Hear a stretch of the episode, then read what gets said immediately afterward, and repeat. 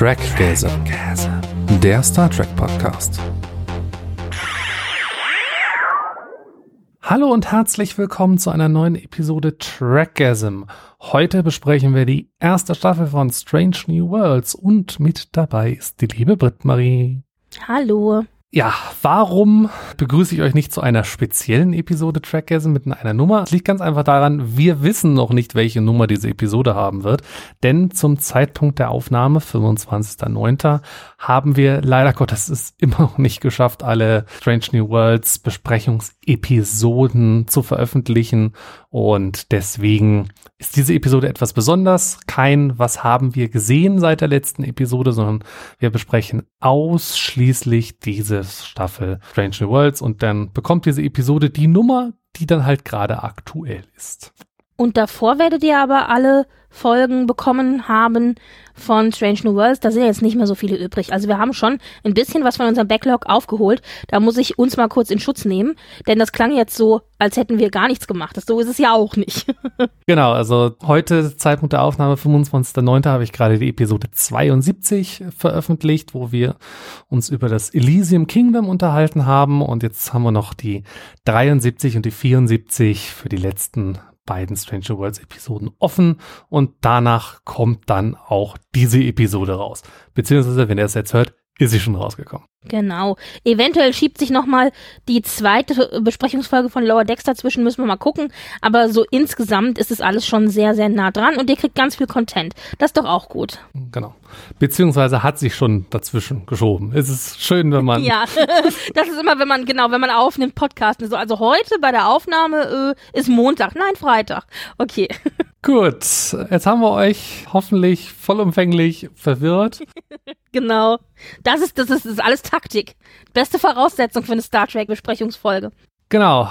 Strange New Worlds, Staffel 1. Bevor wir die einzelnen Sachen durchgehen, was ist das Konzept der, äh, der Serie, Production Value und so weiter. Es ist schön, mal wieder klassisches Episodenfernsehen zu haben. Also das war ja was, was die Fans sich so ein bisschen gewünscht haben, zumindest habe ich das so rausgehört.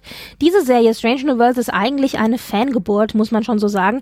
Denn wir haben ja Pike und Number One und Spock in der Besetzung, in der wir sie in dieser Serie haben, so in Discovery Staffel 2 kennengelernt. Da haben sie dann auch eine prominente Rolle gespielt. Und im Grunde ist Strange New Worlds nichts anderes als ein Spin-off eigentlich von Star Trek Discovery. Wobei das Ganze eigentlich ein Spin-off von TOS ist, also um es ganz genau zu nehmen beziehungsweise nicht mal von TOS, sondern von der ersten Folge Star Trek überhaupt, die ja dann nicht genau, produziert wurde und ja genau, also ja egal. So, ja, nichtsdestotrotz haben wir wurde, aber nie ausgestrahlt wurde. Richtig.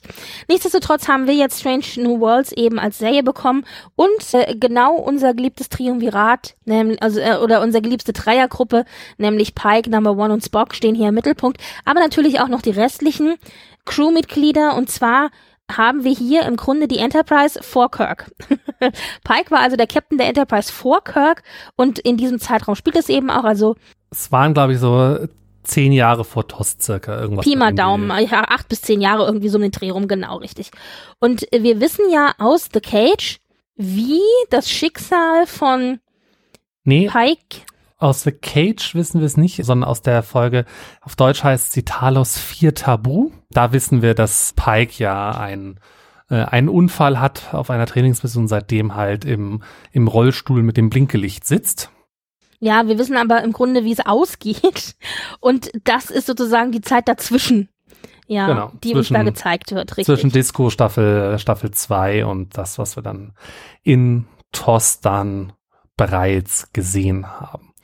Pike Number One und Spock, die wir in Staffel 2 von Discovery gesehen haben, sprich Anson Mount, Rebecca, Rebecca Romaine und genau und Ethan Peck waren so, hatten so eine tolle Chemie und waren so populär bei den Fans, dass die Fans wirklich gesagt haben, Mensch, die wünschen wir uns als Serie. Und es war vorher auch schon ein bisschen von The Powers That Be angedacht, dass eine Serie gemacht werden soll.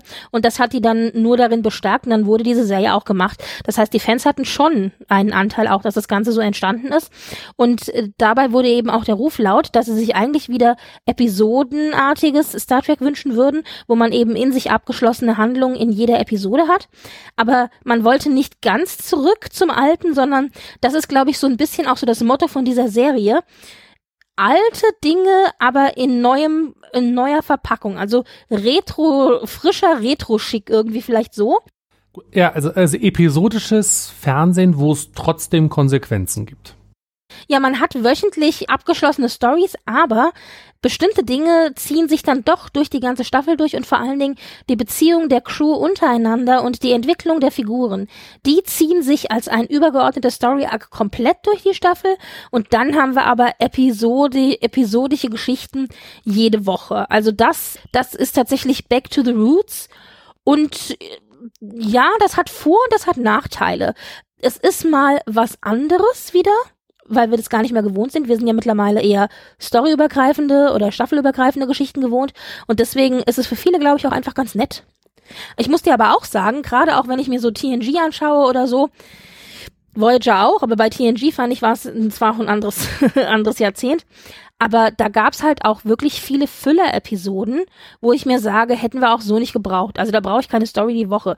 Dann doch lieber qualitativ hochwertig, aber Story-Arc übergreifend über die Season. Genau, also ich mag das Episodische, also wir haben das ja auch im Prinzip ja genauso eigentlich bei Lower Decks. Da haben wir auch eigentlich größtenteils in sich abgeschlossene Episoden mit. Ja, aber da ist die Folge auch nur 20 Minuten lang. genau. Äh, und halt der Fokus mehr auf, äh, auf Comedy. Mhm. Aber ja, das, das Episodische, äh, man kann es halt besser wegsnacken. Zum einen, man hat nicht dieses mega Spoiler-Problem also klar, man kann natürlich auch für eine episodische Serie gespoilert werden, wie sonst auch, aber es ist halt nicht dieses große so, oh, was passiert nächste Woche? Und man kann auch mal problemlos zwei, drei Wochen aussetzen äh, im Gucken, ohne dass jetzt, oder könnte auch ganze Folgen komplett überspringen, was ja in dem, was ja sonst nicht geht. Also ich habe ja auch nicht alle Episoden immer direkt nach, nach Veröffentlichung geguckt, weil während Stranger Worlds lief, ist ja mein großer das ist mir alles zu viel Star Trek gerade äh, Moment äh, gewesen. Ein Grund, warum die, warum der Schnitt sich so äh, massiv verzögert hat bei uns. Und das Schöne ist halt an, an dem episodischen, man kann sich halt ausprobieren, man kann halt auch mal gucken, was funktioniert, was funktioniert nicht. Und wenn man sich halt mal verrannt hat, ja mein Gott, dann hat man sich in einer Episode mal verrannt, aber halt nicht in der ganzen Staffel. Oder noch schlimmer in der ganzen Serie. Mhm. Was halt auch schön ist, dass man halt auch viele Sachen ja revisited hat, wo man halt sieht so, okay, okay, was war die Vorgeschichte zu dieser und jener Episode oder was wäre, wenn, da kommen wir nachher noch zu, wenn wir die nochmal über die Folgen drüber gehen. Kommen wir erstmal aber zum, zum Production Value und, und wie halt äh, Stranger Worlds aussieht. Und da muss man halt sagen, Stand jetzt, also das, was wir bislang gesehen haben in New Track, also vier Staffeln Disco, eine Staffel Stranger Worlds, zwei Staffeln Picard, wenn wir jetzt mal nur die Realfilm-Sachen sehen, ist doch Stranger Worlds vom, von der optischen Sache her mit Abstand das rundeste, würde ich sagen. Ja, also ich habe es schon gesagt, der Motto äh, frischer Retro-Schick, glaube ich, kannst du ja auf alles verwenden. Auf das Design, auf die Brücke, die wir sehen, auf das Schiff, die wir sehen, auf die Gänge, die Quartiere. Wir haben auch relativ viel Einblick in private Quartiere in dieser, in dieser Serie. Auf die Kostüme, auf Details, selbst auf Cast und äh, Story kannst du eigentlich so dieses Grundkonzept übertragen. Und hier ist es eben so, das Problem ist, da wir uns ja zeitlich eigentlich vor TOS befinden, muss es auf dem Schiff auch so aussehen, wie es in TOS ausgesehen hat. Aber ich meine, TOS war vor 60 Jahren oder vor 55 Jahren. Ja, und ähm 56 Jahren, ich korrigiere mich. Und dass es heute natürlich schon deswegen anders aussieht, weil wir eben ja 56 Jahre weiter sind, ist schon klar.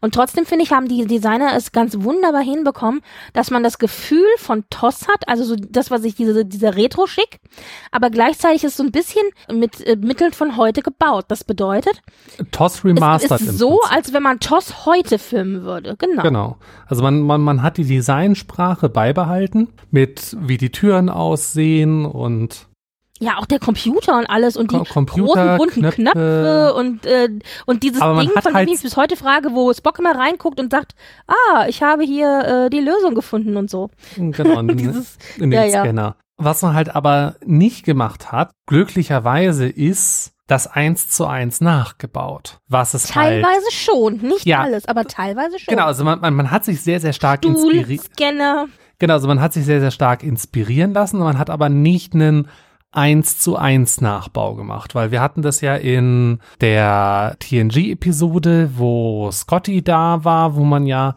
ein Teil der Brücke exakt nachgebaut hat, weil er exakt diese Brücke haben wollte. Oder in DS9 Trials and Tribulations, wo man halt exakt Sachen nachgebaut hat, weil man halt auch wieder während einer TOS-Episode äh, das Ganze haben wollte. Also muss es halt auch exakt wieder so aussehen. Oder in, äh, in Enterprise, wo man halt, oh, da ist ein Schiff aus dem anderen Universum rübergekommen in, in A Mirror Darkly. Da muss man es halt auch exakt so aussehen lassen. Aber man hat schon bei In A Mirror Darkly gemerkt, so, hm, das funktioniert in HD nicht ganz so gut und in 16 zu 9. Da hat man jetzt ja glücklicherweise gesagt, okay, was ist die Designphilosophie dahinter? Und dann hat man halt gesagt, okay, und jetzt machen wir es mit modernen Mitteln. Hm. Ja, aber es war dann schon ganz klug, dass man bei bestimmten Dingen tatsächlich doch einen 1 zu 1 Nachbau gemacht hat, aber nicht für den Overall Look, sondern dann war es dann waren es Details in diesem Gesamtkonzept. Der Stuhl ist mehr oder minder der gleiche. Der Computerscanner, an dem Spock dann steht, ist mehr oder minder der gleiche. Äh, bestimmte Knöpfe sind mehr oder minder der, der gleiche. Also es gibt schon Dinge, die sind 1 zu 1, aber der Gesamtlook, da hast du schon recht, eben nicht.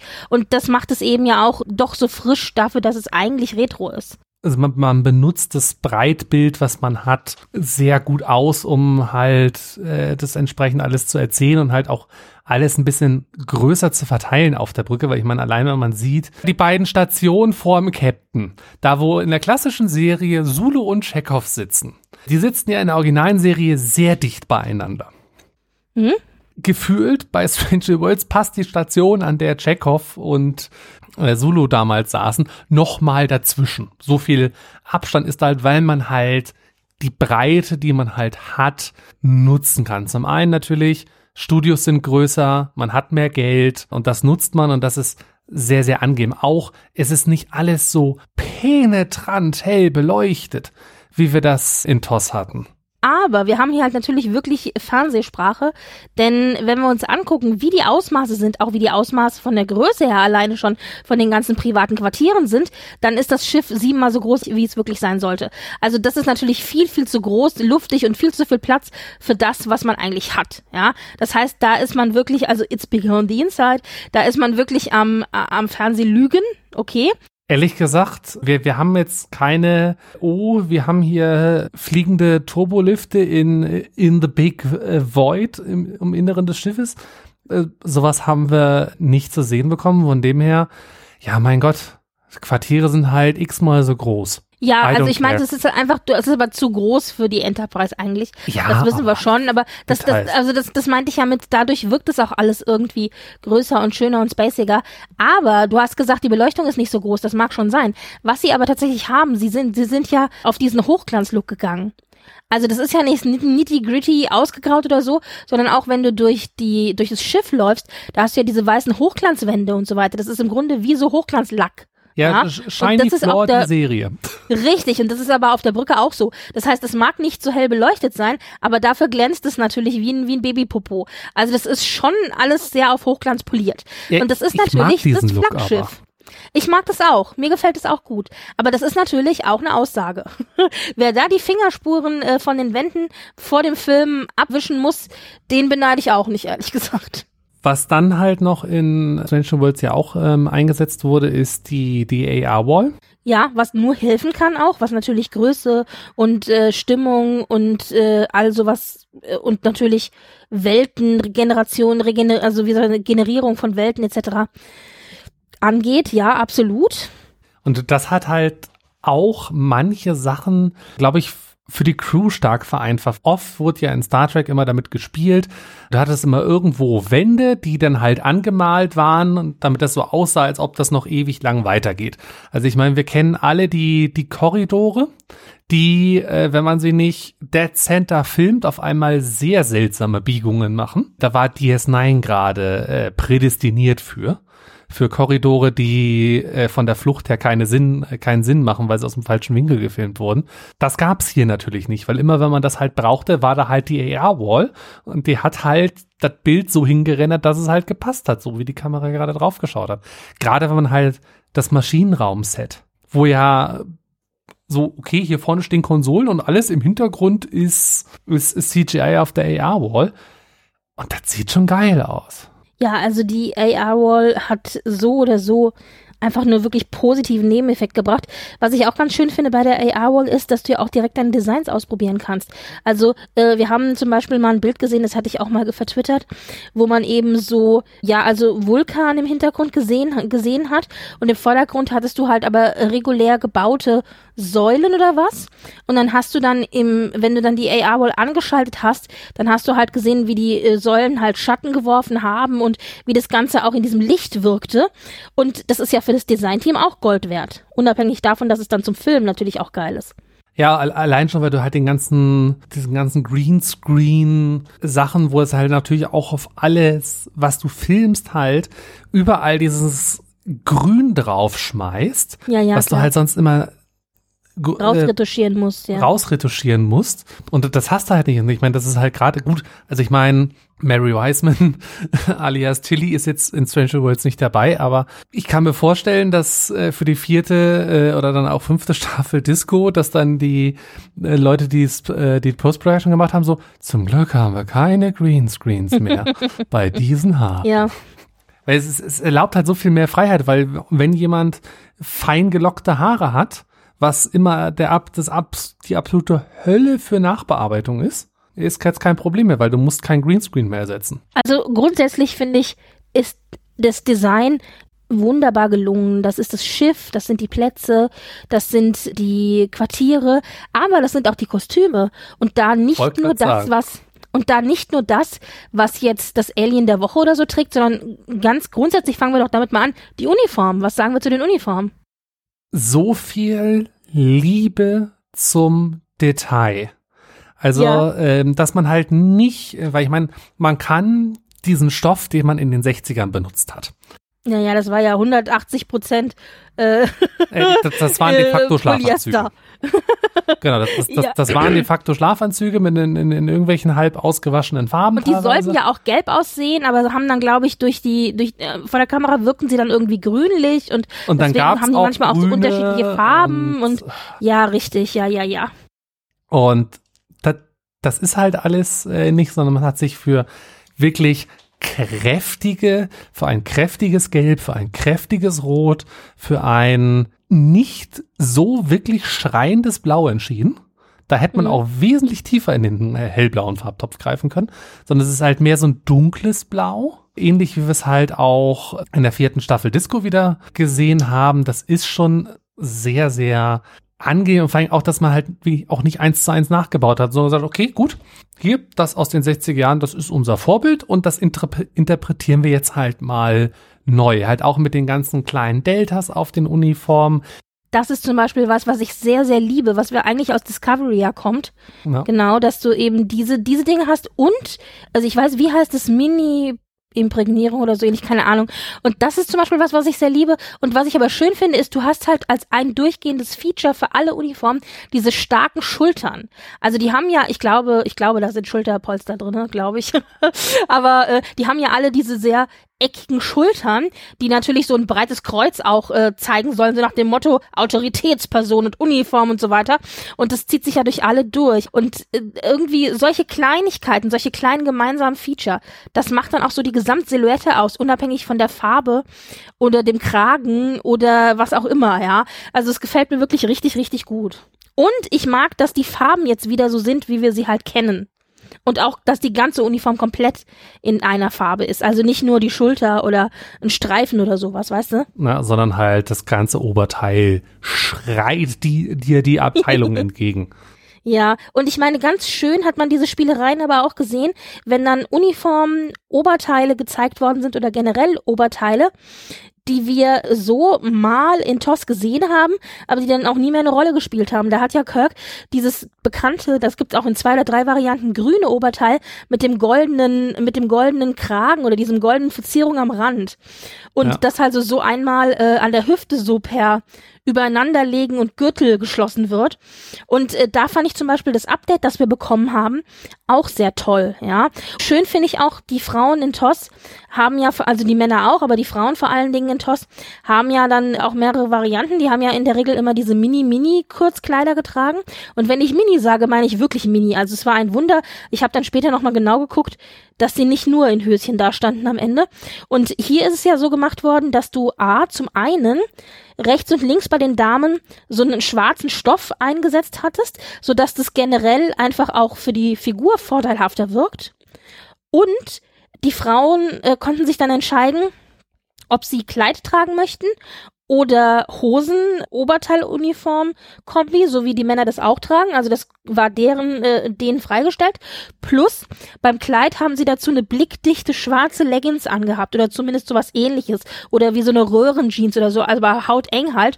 Und dadurch, dass die aber blickdicht war, wirkte halt dieses extreme Kurzkleid halt nicht übermäßig sexualisiert, fand ich. Nee, es, ist, es, es wirkte dadurch sehr, äh, sehr elegant. Ja, also da hat sich echt einer Gedanken gemacht, wie man das alte Kurzkleid behalten kann, genau, und es trotzdem aber nicht sexy in Anführungszeichen macht, genau. Ja, ja äh, schon sexy, aber nicht sexistisch. Sex übermäßig sexy, richtig, genau, ja. Ich, ich finde aber die mit Abstand beste Uniform äh, war der war der Monster Marooner von von Pike in der letzten Folge von Zukunftspike. Gut, aber das war ja die, das war ja die Uniform aus, war das fünf oder sechs? Star Trek? Die gab es ja in verschiedenen Varianten vom zweiten bis zum sechsten Film. Also von Zorn des Khan bis Undiscovered Country. Ja. Und die Variante, die wir da hatten, war mehr so, äh, Undis äh, ich glaube, äh, Zorn des Khan-Ära, also ja. relativ am Ach Anfang. so, so früh tatsächlich. Ja. Ich hatte es mehr so bei fünf verortet. Okay, aber es war natürlich eine von diesen klassischen, genau, Bordeaux-roten mit, mit großem Kragen. Ja. ja. und, und auch da halt ähm, diese Liebe zum Detail, zu sagen, okay, das ist die Uniform. Jeder, der die neue Uniform sieht, weiß sofort, zack, das ist die. Aber dann halt trotzdem die, die moderneren äh, Details drauf, äh, drauf angebracht. Das ist, äh, ist schon, schon sehr, äh, sehr nice. Hm. Und übrigens auch nicht nur in der, äh, nicht nur in der Kleidung spiegelt sich das wieder. Äh, gerade auch bei den Damen, bei den Männern, da müssen wir nochmal drüber reden, aber bei den Damen finde ich, hast du ganz oft, gerade Number One, da sieht man es sehr, sehr deutlich, hast du ganz oft auch so diese Frisuren, die dann in Tots auch getragen wurden. Also dann trägt sie halt so diesen aufgesteckten Dutt ja, so aller, aller 60s. Oder aber die Haare irgendwie zusammen oder, also, das finde ich ist sehr deutlich. Und dann sind aber auch so ganz viele Details drinne, die ich in den anderen Serien tatsächlich so nicht wahrgenommen habe. Und ich weiß nicht, vielleicht lag es auch an mir ein bisschen, dass ich es nicht wahrgenommen habe. Der, aber in, in DS9 hatte man es auch. Aber jetzt hier haben wir zum Beispiel viele kleine Styling-Details. Wir haben lackierte Nägel und Nail Art, die immer zu den Uniformen passt oder zu den Dingen, die getragen werden. Wir haben Ohrringe, gerade auch bei Uhura, die hat ja immer sehr prominent auch interessante Ohrringe getragen, auch schon in TOS. Wir haben genauso auch Ohrringe bei Number One und solche Dinge, also dass man mit solchen Kleinigkeiten spielt und das eben aber auch passend dann zur entsprechenden Uniform oder zum entsprechenden Look dann trägt, den man an dem Tag hat. Das finde ich halt richtig, richtig super. Und so zitiert man eigentlich TOS, aber man kopiert es nicht. Ja. Und das ist also bei den Kostümen genauso. Und nicht nur bei den Uniformen, auch bei den Kostümen außerhalb der Uniform. Ja, also wenn man sich zum Beispiel anschaut Spock Amok, die äh, fünfte Folge, da äh, haben wir uns ja auf Vulkan, äh, da finden wir uns auf Vulkan wieder. Und da hat Spock zum Beispiel, auch wenn es der Traumspock ist, eine schwarze Tunika an, mit schwarzen Flechtdetails in, also schwarz in schwarz, was extrem elegant aussieht. Und das ist, glaube ich, vielleicht sogar mein Lieblingskostüm in der ganzen Folge. Das mochte ich so, so gerne. Und in dieser Folge haben wir auch ein ganz großartiges Kostüm von Pring, die ja da eben äh, Designerkleid trägt und auch so ein ganz aufwendigen Kopfschmuck und so. Also da hat sich einer wirklich Gedanken gemacht. In dem Fall Bernadette Croft wahrscheinlich. Das ist nämlich die Kostümdesignerin für Strange New Worlds. Was haben wir sonst noch zum, zum Design ähm, zu sagen? Eigentlich. Generell, also wir hatten es ja so in einen Topf geschmissen, Design, Production Value etc. Production Value ist natürlich enormst hoch. Ganz, ganz, ganz hoch. Da kann sich echt keiner beschweren. Und wie gesagt, äh, nö, unter dem, ich denke, sonst haben wir eigentlich das meiste zusammengefasst. Ich bin auch generell mit dem CJI sehr zufrieden. Wir hatten hier und da ein bisschen CJI. Das, das hatte alles Hand und Fuß und sah ordentlich aus. Auch in der Kombination eben mit der AR-Wall. Und das, was wir jetzt hier aber bei Kostümen und Design und so weiter haben, Styling etc. etc.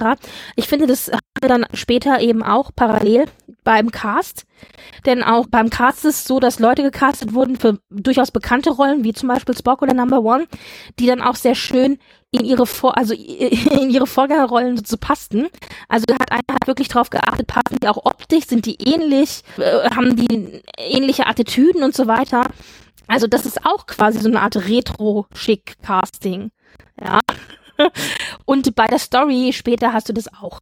Aber was so Design und so angeht, glaube ich, war es das, oder? Die Frage ist jetzt, wo wir hingehen. Gehen wir zum Cast oder wollen wir uns generell noch mal ein bisschen über die Story Arcs und die Stories an sich unterhalten? Machen wir erst den Cast, würde ich sagen. Wir lieben den Cast, oder? Wir hatten es ja schon in der zweiten Staffel Disco. Anson Mount, Rebecca Romain und Ethan Peck zusammen sind einfach schon richtig gut. Aber den Cast, den man jetzt halt noch dazugeholt hat, also Christina Chong als Laan Nunien Singh, dann Celia R. Gooding als äh, Uhura, Jess Bush als Nurse Chapel, plus halt der Charakter Ortegas, Mbenga, Hammer. Die Chemie stimmt so erschreckend gut, wie man es halt sonst eigentlich nur von so einer sechsten, siebten Staffel TNG, sechste Staffel DS9, wo halt alles so perfekt zusammenpasst. Und da hat man ein richtig, richtig, richtig gutes Ensemble. Mhm. Es ist vielleicht auch ein bisschen, weil die drei, die die Serie mehr oder minder dann mit begründet haben oder die das Ganze zum Laufen mitgebracht haben, nämlich einfach Number One, Pike und Spock. Ich fand, die drei hatten schon so eine wahnsinnig tolle Chemie und vielleicht überträgt sich das dann auch so ein bisschen auf den Rest des Castes. Wir wissen das ja von Picard zum Beispiel auch. Man sagt ja, der Fisch stinkt immer vom Kopf her, beziehungsweise so wie der ich sag mal Hauptschauspieler, auch wenn es ein Cast, ein Ensemble-Show ist. Aber Picard, Patrick Stewart war halt schon der Hauptschauspieler, so wie der sich benimmt und so wie er den Ton angibt am Set, so ist dann auch der Gesamtton ein bisschen. Und vielleicht ist es hier genauso, dass einfach Rebecca Romaine, Anson Mount und Ethan Peck so gut zusammen konnten irgendwie, dass es sich so ein bisschen übertragen hat auf den Rest des Sets. Das könnte ich mir durchaus vorstellen. Gehen wir die, die, die Charaktere doch mal eins zu eins durch. Also ich meine, Pike, klar, da haben wir den eigentlich klassischen weißen Captain. Also so richtig so klassisch Star Trek, so ein bisschen draufgängerisch an manchen Stellen. Aber halt, er ist so ein bisschen der Schiffspapa er ist, es ist auf jeden Fall eben kein Kirk. Das ist das Wichtige, denn Kirk ist ja auch ein klassischer weißer Captain mit ganz viel draufgängig. Nicht so, also da ist ja dann Pike doch etwas zurückhaltender. Bei Pike, finde ich, gibt es mehrere Aspekte, die wichtig sind. Zum einen haben wir mit Pike eine Figur, über deren Biografie wir ja eigentlich ziemlich viel wissen. Wir wissen recht viel aus The Cage, wir wissen recht viel aus, äh, aus Talos 4 dann und seinem Ende eben. Das heißt, wir haben immer noch genug Freiraum, damit wir dieser Figur eine neue Geschichte geben können, aber wir bewegen uns schon in einem recht starren Korsett nicht so starr wie bei zum Beispiel Spock, bei dem wir ja wahnsinnig viel wissen und weil der einfach ja in TOS auch so prominent äh, dabei gewesen ist. Und das ist immer, finde ich, ein großes Risiko, wenn man also eine Figur nimmt, bei der einfach schon so vieles feststeht und wo man nicht so viele Freiheiten hat. Und dazu sagen, okay, wir haben quasi die Eier und machen das jetzt, das äh, finde ich schon, finde ich, fand ich schon gut, dass sie dieses Risiko eingegangen sind. Und interessant ist Pike für mich deswegen, weil er eigentlich auf den ersten Blick genauso ist wie Kirk Kirk und wenn man aber genauer hinguckt, eben genau nicht so ist wie Kirk. Denn er, ja, er hat so ein bisschen, er ist so ein bisschen äh, die Papa-Figur, da hast du recht. Er kocht für die Kinder, er machte den, er fährt sie mit dem Auto zur Schule und so, also das schon. Er kümmert sich. Ich finde aber Pike, repräsentiert auch sehr, sehr stark die ganzen Starfleet-Tugenden. Also brauchst du ein Gesicht, das du im Duden unter dem Begriff Starfleet abbildest, dann bildest du Pike ab, oder? er wird ja auch bei The, The Serene Squall wird er ja auch so ein bisschen schelmig genannt, der Pfadfinder, ja. Also immer der, der Gutes tut, eine gute Tat jeden Tag. Er repräsentiert auch schon so diese Star Trek-Werte oder diese Starfleet-Werte eigentlich. Ja, also ihr könnt im Prinzip das, das, das Cover-Motiv der, der Starfleet-Verhaltensregeln sein. Ja, total. Und es funktioniert trotzdem. Ja. Und vor allem ist es ja auch, auch nicht nur, dass ähm, halt die, die Produktion und die Writer halt das Risiko eingegangen sind, so ein ja doch sehr stark definierten oder so stark definierte Charaktere wie halt Pike und Spock zu nehmen. Ich meine, da kann man ja in 99 Prozent der Fälle nur verlieren. Und als Schauspieler ja noch mal mehr. Mhm, mhm, absolut. Du stehst halt immer im Schatten der Originalfigur, egal wie du es drehst und wendest. Ähm, wir haben natürlich ein, ein Stück weit, glaube ich, sind wir als Star Trek-Fans mit Strange New Worlds äh, auch schon ein bisschen gnädiger, weil wir ja auch die Kelvin-Timeline schon hatten. Das heißt, wir hatten schon ein Recast von, ja. von Charakteren, die dann auch noch komplett anders waren als die, weil andere Timeline. Ja, ja. Und, und dadurch, glaube ich, ist das alles ein bisschen entspannter, als du es meinst, wäre, wenn die, wenn die es große halt, Aufregung war schon in der Kelvin Timeline und jetzt ist nur noch ein, ach, sie machen es schon wieder. Genau. Es, es gibt natürlich weiterhin die Leute, this is not my Star Trek. Aber wenn wir eins wissen im Internet, dann es werden sich immer Leute finden, die meckern. Und wenn, wenn man halt auch sieht, okay, wo meckern sie? Das ist ja oftmals dann auch die Stellen, wo man halt sagt, ja, okay, hier hat man bewusst versucht oder hier hat man bewusst ein politisches, gesellschaftskritisches Statement gesetzt, was Star Trek seit TOS, seit der originalen Serie immer wieder macht. Nur waren es halt damals Sachen, die vor allem ja an die USA gerichtet waren und die man heute gar nicht mehr so auf dem Schirm hat, weswegen sich jetzt auf einmal sehr viele Leute davon angegriffen ähm, fühlen. Ich habe noch drei Dinge zu Pike. Erstens, weil wir über Design, Klamotten und Frisuren gesprochen haben, Pikes Haare. Pikes Haare sind sein eigenes Feature. Die haben einen eigenen Twitter-Account, oder? Also es ist ja Wahnsinn. Äh, wir haben ja uns schon darüber unterhalten, dass er ja so stark ergraut ist und jetzt haben sie ihn statt dunkelgrau, haben sie ihn jetzt für Strange New Worlds silbergrau gemacht und der ist schon sexy in silbergrau, muss man ja sagen. Aber die Haare wurden auch immer länger und der hat die ja dann so zurückgegelt und die wurden deswegen auch immer höher.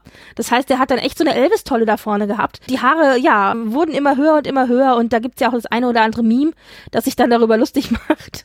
ja, die, die, die Frisur war schon sehr ähnlich zu, zu der Frisur teilweise auch von Craig Federighi von Apple. Der hat ja auch genau so eine, so eine tolle. Der, der hat auch immer recht viele Späße mit seinen Haaren gemacht, also ja. Air Force One und so weiter. Ich fand aber, es stand Pike. Ja. Also ich fand's okay.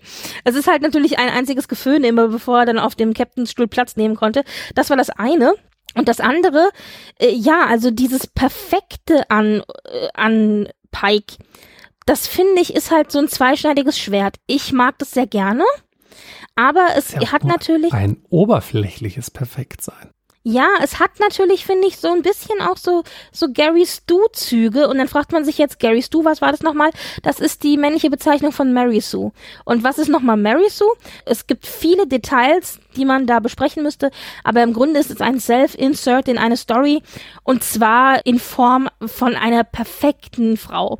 Oder in dem von einem perfekter Mann. Und diese überperfekten Züge, die dann eine Figur hat, meistens mit einer besonderen Besonderheit, die sie dann nochmal herausstellt, irgendwie einem besonderen Talent oder einem besonderen Feature in irgendeiner Form, besonders blaue Augen, besonders äh, große Haare, besondere Intelligenz, whatever, ja. Das sind halt äh, Charaktereigenschaften von einer, so einer klassischen Mary Sue oder eben einem klassischen Gary Stu. Und ich finde ja, das ist was, was man durchaus Pike hier auch vorwerfen könnte. Genauso übrigens, die Diskussion hatten wir ja auch schon bei Burnham in Discovery. Burnham hatte am Anfang zumindest auch leichte Mary Sue Züge, weil sie auch dieses Überperfekte hatte. Aber das hat sich natürlich dann entsprechend geändert und gewandelt und die Stories entsprechend haben sich gewandelt. Und ich finde auch hier, dass das besser wird mit der Staffel dann. Der äh, Overall Character Arc für, für Pike ist ja letztendlich während der gesamten Staffel, dass er halt mit seinem Schicksal, also dass er im blinkenden Rollstuhl landen wird. Dass er damit hadert, ja. Genau, da, damit, äh, damit hadert er ja seit, seit der äh, Disco-Folge, in der er das bekommen hat. Ich gucke gerade und versuche die gerade rauszufinden parallel. Through the Valley of Shadows war das. Mhm. Äh, das ist Discovery 212, wo er sein Schicksal erfährt und damit halt klarzukommen, was er am Anfang so, jo, ich bin Starfleet, auch wenn es nicht das ist, was ich mir für meine Zukunft ausgemalt habe. Ich stehe für meine Werte, zack, gib mir den Time Crystal. Mhm. Und wir dann halt so, äh, war das wirklich so eine gute Idee? Scheiße, scheiße, scheiße, scheiße, scheiße. Also er ist sehr, sehr menschlich und halt nicht der absolut perfekte, wie es in TNG der heilige Sankt Picard war, beispielsweise. Mhm, mhm. Ja, also es ist, es ist auf jeden Fall eine Art von Captain, die wir so, finde ich, in Star Trek tatsächlich noch nicht gesehen haben. Sie vereint zwar viele Aspekte von Captains, die wir gesehen haben, aber an und für sich viele haben wir einen neuen Typen. Ja, ich finde auch viel, also Janeway, ja. Ich, ich finde tatsächlich auch ein bisschen Kirk. Kirk ist viel mehr Haut drauf, Captain, aber trotzdem sind da auch bestimmte Züge in Pike auch wieder zu erkennen. Absolut, ja. Kommen wir zu Una Chin Riley, aka Number One, gespielt von Rebecca Rummer. Mhm, ich glaube, sie heißt Romaine, aber ich bin mir nicht ganz sicher. Namen, ihr kennt das da draußen. In Schall und Rauch. Wir, genau. wir butchern die Aussprache gerne, um das Rebecca Romaine, tolle Frau, auch sehr große Frau. Also man hat nicht so ein zierliches Püppchen dahingestellt, was ich irgendwie auch sehr nett finde. Natürlich auch klar, Schauspielerin viele Jahre kann auch einfach so eine Rolle tragen. Ja, und das macht sie hier eben auch. Und, und halt auch eine Story, wo man am Anfang halt so denkt, so okay, ja, gar nicht groß drüber nachdenken. Ich auch an vielen Stellen auch nicht großartig drüber nachgedacht hat. Also Story halt, ja, sie ist äh, Illiranerin, was halt, oder Illyrian, wenn wir das äh, Englische nehmen, dass die viel mit Genmanipulation machen, um sich halt selber zu verbessern, was ja in Starfleet, wir wissen es alle, nicht sehr gern gesehen ist seit den eugenischen Kriegen auf der Erde. Hm, Stichwort Star Trek 2, The Wrath of Khan. Genau, oder Dr. Begier oder und so weiter ja. und so fort. Du, du hast es so schön im, im Skript geschrieben und mir ist das gar nicht so bewusst gewesen, mhm. ähm, dass das ja letztendlich äh, systematischer Rassismus ist. Und ein ja, Ausgrenzen von ganzen Bevölkerungsgruppen. Richtig, ja. In dem Fall die Illy Ill Illyrians. Und das ist das, wir haben es immer wieder gesagt, wir sagen es auch immer wieder, das ist das, was gutes Sci-Fi macht. Gutes Sci-Fi hält einer Gesellschaft den Spiegel vor mit Dingen, die auf den ersten Blick gar nicht so wirken, als wären sie ein Spiegel. Genau, sich Spiegel vorhalten, aber nicht ins Gesicht schreien.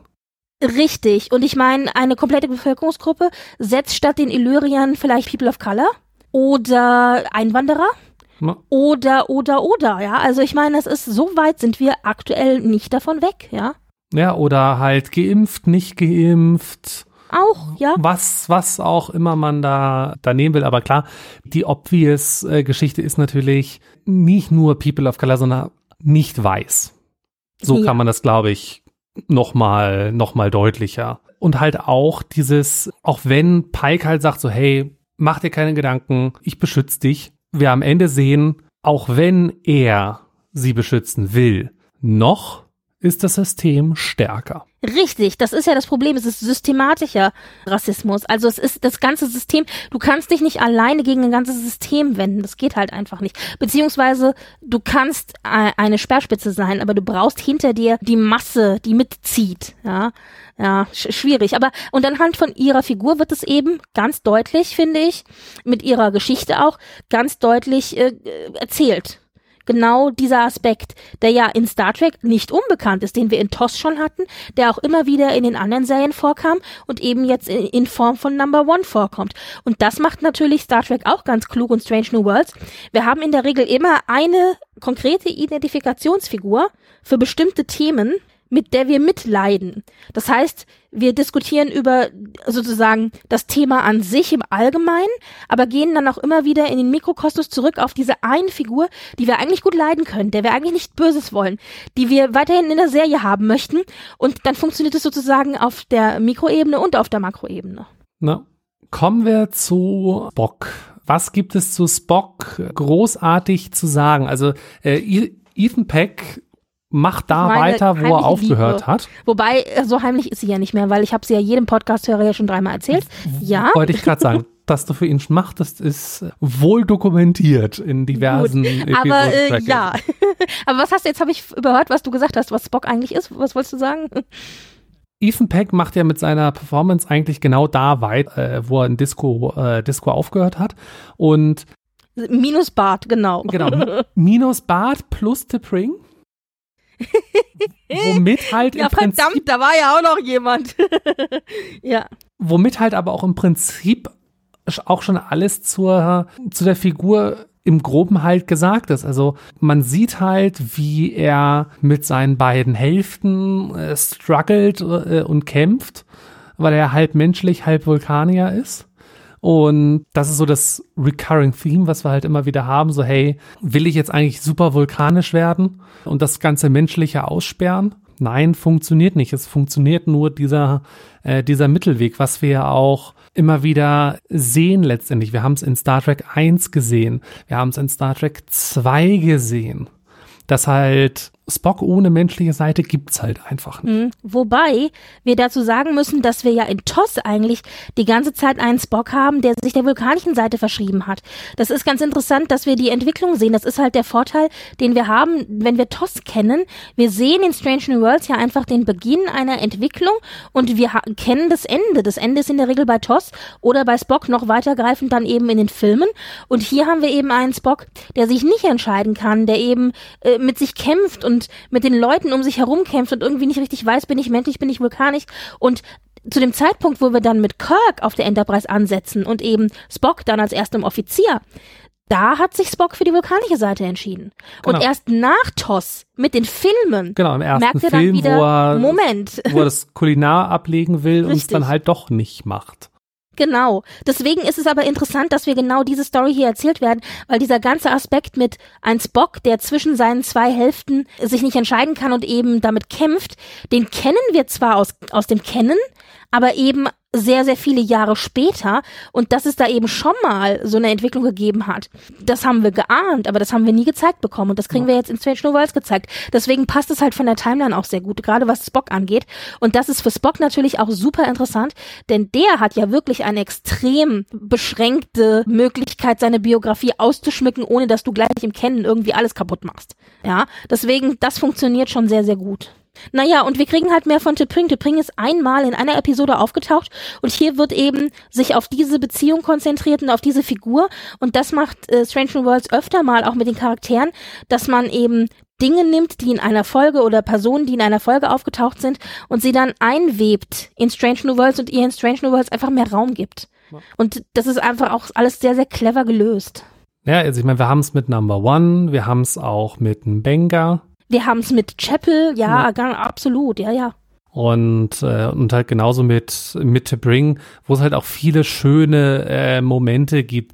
Ich meine, allein im, äh, im Piloten, äh, also in der ersten Episode, wo Spock halt gecockblockt wird. Das ist so, oh, das ist so wunderbarer Humor. Auch die Chemie zwischen Spock und T'Pring, beziehungsweise zwischen den zwei Schauspielern, auch Gold, muss man ja wirklich, wirklich sagen. Es ist überhaupt, ich finde, die haben ein so glückliches Händchen mit dem Casting bewiesen, ganz generell durch die Serie hinweg. Also Hut ab, wer auch immer das gemacht hat. Wo wir gerade bei, bei Legacy-Charakteren sind, möchte ich als nächstes gerne über Uhura reden. Ja, eine sehr junge Uhura, die wir hier genau, ins Gesicht kriegen. Genau, Kadett Uhura, frisch von der Akademie, gespielt von äh, Celia R. Gooding. Es gibt, glaube ich, kaum eine Rolle, die, also klar, Spock ist eine Rolle, die ist sehr stark durch Leonard Nimoy definiert und wie er es halt macht, aber es ist halt in Anführungsstrichen nur eine Rolle. Uhura als Rolle, gerade halt für People of Color, war ja mehr als einfach nur eine Rolle in Science Fiction.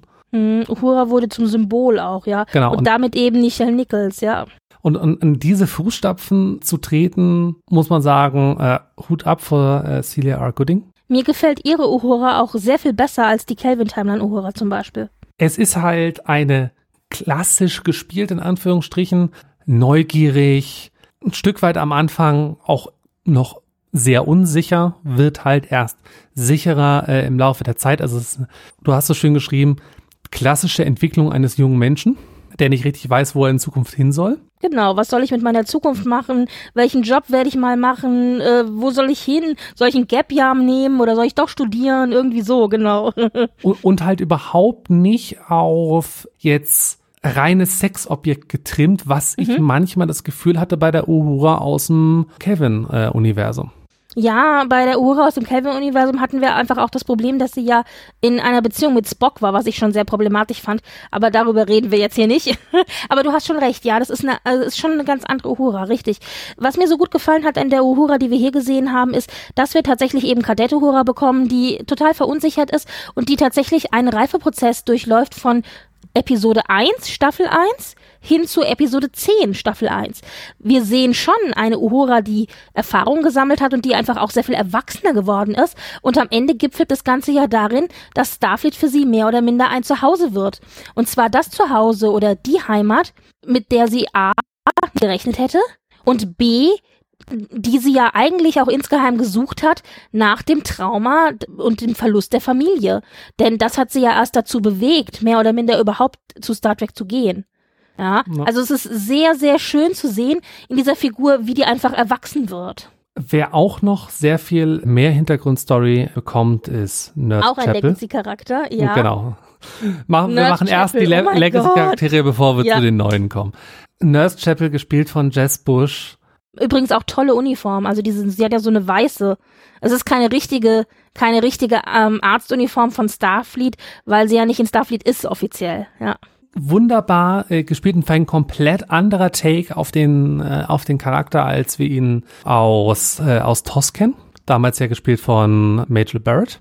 Das ist so ein bisschen, ich finde, bei Nurse Chapel ist es so ein bisschen, wie du gesagt hast, beim Designprozess. Also, wenn wir von frischem Retro-Schick sprechen, sprechen, haben wir das hier bei Nurse Chapel auch. Wir haben sozusagen die geupdatete Nurse Chapel, die wir hier kriegen. Ja. Und vor allem eine Nurse Chapel, die nicht den Mund hält, wenn es darum geht, irgendjemand über den Schnabel zu fahren. ja. Also, also gerade halt dieses gegenseitige Necken mit, mit Spock, was es an manchen Stellen gibt, ist einfach so wunderbar. Da hat, es, es wirkt wie halt, ja, wir sind seit ewigen Jahren Freunde und hauen uns gegenseitig ganz gerne mal in die Pfanne. Mhm, ja, und gleichzeitig ist sie aber auch einfach wirklich super kompetent und äh, hat die Dinge im Griff und äh, weiß sich zu verteidigen auch. Wir erinnern uns an Serene's Call, wo sie da ja nur mit einem Hypospray bewaffnet mehr oder minder die zwei Piraten ausnockt, ja. Also das sind so Dinge, wir kriegen halt hier eine komplett andere Figur präsentiert als aus TOS, wo sie halt wirklich einfach, ja, äh, Hübsches runter reduziert Beiwerk worden war. ist, rund, genau, runter reduziert wurde auf devote Krankenschwester. Ja, also, hm. Und alle Fantasien, die damit äh, einhergehen. zusammenhängen, genau, richtig. Sie durfte mal Suppe, äh, wie sagt man, in, in die Kabine tragen und so. Also es war schon, ja, es war sehr, sehr, sehr, sehr schwierig. Deswegen bin ich heilfroh, dass wir hier eben eine andere Nurse Chapel präsentiert bekommen. Und hier zum Beispiel finde ich die Entwicklung, die wir gezeigt bekommen oder die wir vielleicht gezeigt bekommen kriegen noch in den folgenden Epi äh, äh, Season, finde ich bisschen schwierig. Während es bei Spock Sinn ergibt, dass er zuerst mit seinen zwei Seiten struggelt, sich dann für die vulkanische entscheidet, hin zu Toss hin, haben wir hier eine sehr kompetente äh, Krankenschwester, die dann aber plötzlich zehn Jahre später völlig zurückgezogen, devot und das kleine Frauchen spielt. Äh, Das ist natürlich, also da, da, bin ich gespannt, wie sie die Entwicklung erklären möchten. Man kann es natürlich vielleicht mit gebrochenem Hart und Liebes, äh, Herz und Liebeskummer und was nicht alles, man könnte es erklären, aber ich bin gespannt, wie sie da äh, eine ordentliche Erklärung für raushauen, weil hier haben wir ja eigentlich in meinen Augen eine, eher eine Rückentwicklung als eine voranschreitende Entwicklung. Ja, vor allem eine, eine sehr, sehr krasse Rückentwicklung. Also da, Ja. da muss schon irgendein Major-Trauma noch irgendwo, äh, noch irgendwo down the line Äh, kommen. wobei wir hier nicht vergessen, äh, das haben wir kurz in der Episode auch schon erwähnt, es gibt ja noch diesen ominösen Verlobten von Liz Chapel, von dem ja noch keiner irgendwas weiß, offensichtlich auch Liz Chapel selber nicht mehr, weil ich vermute, die Writer das vergessen haben im Writers Room. Aber der stirbt ja dann auch noch, also vielleicht basteln sie daraus eine Story irgendwie. Dann den letzten Legacy-Charakter, wenn man ihn denn so bezeichnen kann, Mhm. ist Dr. Joseph Mbenga, gespielt von Babs Olusanmokun. Ich hoffe, ich habe den Namen Mhm. Das nicht komplett äh, versaut, wie sonst immer. Ist ähm, in TOS in einer, zwei Folgen irgendwie Ich vorgekommen. glaube insgesamt nur 14 Minuten oder sowas, gell? Oder ich glaube, Nurse Chapel war 14 Minuten und Mbenga war neun oder so. Also auf jeden Fall haben die immer nur so ganz kurze Auftritte und ja. Genau, ist der, der Schiffsarzt von Pikes Enterprise und da hat man natürlich sehr, sehr, sehr viel Platz, wo man halt Biografie auserzählen kann. Und wir haben halt ein bisschen was bekommen. Also wir haben gezeigt bekommen, er ist ein Witwer und äh, alleinerziehender Vater, Mhm. der dann auch Folge 108 seine Tochter ja verliert nicht, aber gehen lassen muss. Ja. Und äh, er ist halt so das Team Trauerbewältigung. Dafür Genau. steht er so ein bisschen.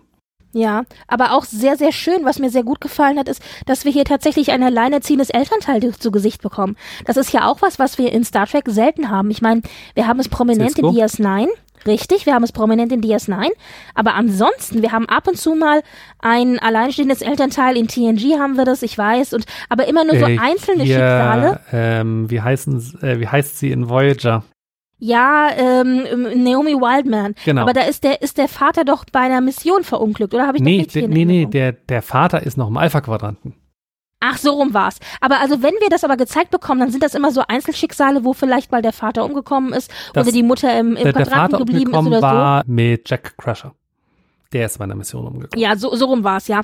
Aber, aber wir kriegen trotzdem immer nur so ein Paradebeispiel oder mal zwei. Aber die muss es ja auch irgendwo geben. Und ja, Starfleet ist Militär. Aber auch im Militär gibt es alleinerziehende Eltern, so ist es ja nicht. Und deswegen fand ich schön, dass wir das hier nochmal gezeigt bekommen haben, auch wenn die Situation zwischen Mbenga und Cisco jetzt im Direktvergleich natürlich nochmal eine andere ist. Aber äh, das hat mir sehr, sehr gut gefallen, weil wir einfach mal auch andere Lebensentwürfe zu sehen bekommen, als immer nur den klassischen Single, der im Militär ist. Oder halt vielleicht aber trotzdem irgendwie auch verheiratet ist, aber dann halt für einmal eine Folge äh, irgendwie, oh, wir haben Jahrestag hier. Äh, ja, Schatz. oder hier Long, Long Distance Relationship und was nicht alles genau, ja, ja. Oder wenn man gerade irgendjemanden braucht, der mal äh, entführt wird. Ach, hier, wer ist denn verheiratet? Ah ja, deine Freundin war. Ja, genau. Das, Genau, genau. Ja, aber das, hat mir war also ja- sehr, sehr gut gefallen. Ich mochte Mbenga sehr, sehr gerne und ich fand den Schauspieler auch super in der Rolle. Hat mir sehr, sehr gut gefallen. gerade auch immer, wenn es halt um die Tochter ging, man hat ihm das halt wirklich abgekauft und nicht halt so oberflächlich, wie man das halt sonst teilweise von Serien kennt, die halt kein so gutes Casting haben oder halt nicht so gut geschriebene äh, Drehbücher. Also ich meine, wenn man das halt vergleicht mit so mancher Se äh, Serie, wie sie äh, hier bei uns im Land äh, produziert wird, denke ich mir so, ah ja, okay. Ja, du, du bist gerade schwer betroffen. Ja, ich merke es nicht. Und, und das hat man da halt, äh, hat man halt überhaupt nicht. Also man nimmt ihm das durchgehend ab, auch wenn wir in der Episodenbesprechung zu 108 festgestellt haben, dass ich äh, Stoneface Stud bin. Ich erinnere mich da gar nicht mehr dran. Du hast die gerade geschnitten, ja, deswegen erinnerst du dich da noch dran. Okay. Kommen wir mal zu den Nicht-Legacy-Charakteren, also die Charaktere, die neu dazu gekommen sind.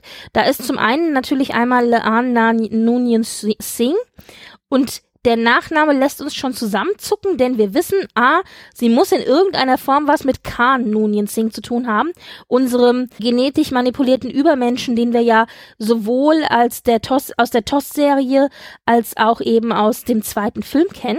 Diese Legacy, diese Familienproblematik, dass sie mit dem verwandt ist, trägt sie ja mit sich und auch schwer mit sich. Laan Nguyen Singh wird gespielt von Christina Chong. Mhm. Damit wir das auch an dieser Stelle noch untergebracht haben. Und man merkt halt, äh, Laan ist halt ein Charakter, der halt äußerlich tough ist. Man merkt aber sehr, sehr schnell, okay, da steckt noch ordentlich, äh, ordentlich was dahinter und wir, wir kriegen es dann ja halt mit, dass halt ihre ganze Familie von den Gorn mehr oder minder umgebracht wurde und sie halt die einzige ist, die halt äh, überlebt hat, obwohl sie eigentlich nie wirklich überleben sollte, aber also sie hat es halt dann, dann doch geschafft und trägt halt dieses, äh, dieses Trauma sich rum und letztendlich diese Verarbeitung von PTSD ist so ihr, äh, ihr Character ähm, Journey. Aber eben auch durch aktives Anstumpen oder aktive Hilfe von Leuten um sie drumherum, von Freunden, von Bekannten, von Vorgesetzten. Da ist eben ein Pike, der sagt, bitte geh in Therapie. Und ich sage nicht bitte, sondern ich sage, das musst du jetzt machen, sonst bist du raus aus deinem Job, ja. ja. Also dann ist dann auch so ein bisschen der Papa, sage ich jetzt mal. Da ist aber auch eine Number One, beste Freundin die, von die Schiffsmama. Äh, ja, aber auch eben beste Freundin, ja. die er auf nochmal auf einer anderen Ebene begegnen kann und die Laane ja aber auch als Vorbild hat, was man in der einen Szene so schön sieht, wo sie zusammen eben Erdbeeren essen. Da denkt man sich, Moment, sie hat das Comfort Food von äh, Number One übernommen, offensichtlich kennen die sich ja doch irgendwie besser und so. Also das sind alles so Kleinigkeiten und aktiv durch diese beiden und dann natürlich aber auch mit der Unterstützung der Crew als Familie. Und das ist ja auch so das Thema, das wir aus Star Trek kennen und das auch hier in Strange New Worlds immer wieder aufgegriffen wird, beginnt sie eben diesen Pfad der Heilung. Und obwohl sie dann am Ende tatsächlich ja auch das Schiff verlässt, ist es aber, glaube ich, um für sich einfach dann auch einen Schlusspunkt zu setzen. Woran mich Laan so ein bisschen erinnert, ist auch so ein bisschen äh, Parallelen auch zu, zu Tascha Ja letztendlich. Ja, wobei Tascha Ja, äh, ich fand Tascha Ja war immer sehr reduziert in ihren Reaktionen und ich wusste immer nicht, hängt es damit zusammen, dass die Schauspielerin einfach schlecht schauspielert? Oder ist der Charakter einfach so gefühlskalt, in Anführungszeichen? Ähm, das, das hängt, glaube ich, viel in den, in den 80er Jahre Drehbüchern von, mhm. von, von TNG, weil wenn man halt sieht, wie halt Denise Crosby dann halt später als Sealer unterwegs war. Ja, ja. Glaube ich nicht, dass das an äh, Lack of Talent ist an der Stelle. okay, eher ja, ein, dass es eher ein Lack of uh, Writing war. Dann beide aber auch in der gleichen Position, also beide Sicherheitsoffiziere oder Sicherheitsabteilungsmenschen. genau. Dann haben wir Lieutenant Erika Ortegas, mhm. unsere Pilotin, äh, gespielt von äh, Melissa Navia. Ist so ein bisschen Draufgänger-Mentalität äh, mhm, an manchen auch Stellen. Pilot, den sagt man ja auch im Militär so einiges nach. Genau, und also ich meine, Flyboy Tom Paris. Mhm. Ich dachte jetzt tatsächlich außerhalb von Star Trek eher so an Top Gun oder so. Aber ja, grundsätzlich richtig. Es ist so, ich finde, Ortegas ist die Figur, die am wenigsten ausgearbeitet wurde bisher. Also wir wissen über sie einfach am wenigsten. Es ist halt immer so, okay, für einen schnellen Gag immer zu haben. Richtig, genau. Also äh, klassisches Comic Relief Element Ortegas. Dieses so, hey, wie, wie nah äh, soll es rangehen? First Date oder Blind Date? Or First Date, Third Date, Date or Blind mhm. Date. Und das ist halt so, ja, es ist nett, so einen Charakter zu haben, aber da, da, da, muss, da muss mehr Fleisch ran. Und wir haben ja am äh, Star Trek Day dieses Jahr diese kleine Preview-Szene bekommen, wo ich mir halt denke, so, auch da ist es wieder so, Comic Relief Moment nur. Also ich, Wobei ich hoffe, uns ja versprochen wurde, dass wir eine Ortegas Folge kriegen und ich hoffe, das bedeutet, wir kriegen auch einfach mehr über Ortegas. Na, dass man halt zum einen ein bisschen mehr über die Historie, auch ein bisschen mehr den, den Menschen ähm, Ortegas kennenlernt mhm. und nicht nur, hey, ich schwinge äh, coole äh, Sprüche auf der Brücke und bei Captain's Dinnern. Ich muss mal kurz überlegen, weil als Pilot hast du ja das Problem, dass du mehr oder minder immer an das Schiff gebunden bist, weil du fliegst halt das Schiff. Aber wie war denn das bei Paris? Der war doch öfter mal auf Außenmissionen mit dabei, oder? Äh, ja, weil er halt auch gleichzeitig Sanitäter war. Also Ach, verdammt, Sanitäter. richtig. Also das war die Problematik. Genau, genau, ah, okay. er, genau er, er, hatte noch eine Sanitätsausbildung und deswegen äh, hat, hat man ihn halt äh, ab und an äh, ganz gerne mal mitgenommen. Und offenbar hat man auf der Voyager auch mehr Piloten gehabt Ja, wobei Pike ist ja auch Testpilot gewesen, übrigens, in einem früheren Leben. Ja, ja also Ortegas, ich mag sie. Ich habe mir ja auch Ortegas Frisur verpasst und sah aus wie ein Arsch mit Ohren, also nicht so gut wie Ortegas, aber das war meine Bewunderung für die Figur, die kurzfristig in einen blinden Moment beim Friseur umgeschlagen ist. aber ja, also ich hoffe, wir kriegen auf jeden Fall mehr von ihr in Staffel 2. Ich meine, du hättest auch ein äh, Talosianer-Frisur äh, haben können. Also es, ist, es, es, es hätte dich schlimmer treffen können. Naja, also ich fand es schon ehrlich gesagt sehr schlimm, aber das lag mehr an mir und meinem Kopf und weniger an der Frisur. Aber gut, das ist ein anderes Thema. Kommen wir zu unserem Chefingenieur Hammer, Richtig, gespielt den von haben wir Bruce noch. Herrock. Und hier bekommen wir, und jetzt habe ich gerade äh, einen kurzen Seniorenmoment, wie heißt die Alien-Spezies? Das sind die Aina. Das sind die Aina, richtig? Genau, das Hier ist, die, bekommen die, wir ja das ist eine ein Subrasse der, der Andorianer. Mhm. Äh, sind halt, äh, also äh, leben da halt äh, im, im Eis, sind blind, äh, aber hervorragende Telepathen. Daher kennen wir sie aus, aus Enterprise. Mehr wissen wir aber nicht über die. Und das ist so ein bisschen wie mit Mbenga und äh, mit Nurse Chapel. Du weißt ein bisschen, aber nicht genug, damit du den Ken versauen kannst, aber und, und wenig genug, damit du ganz viel drumherum erfinden kannst. Ja.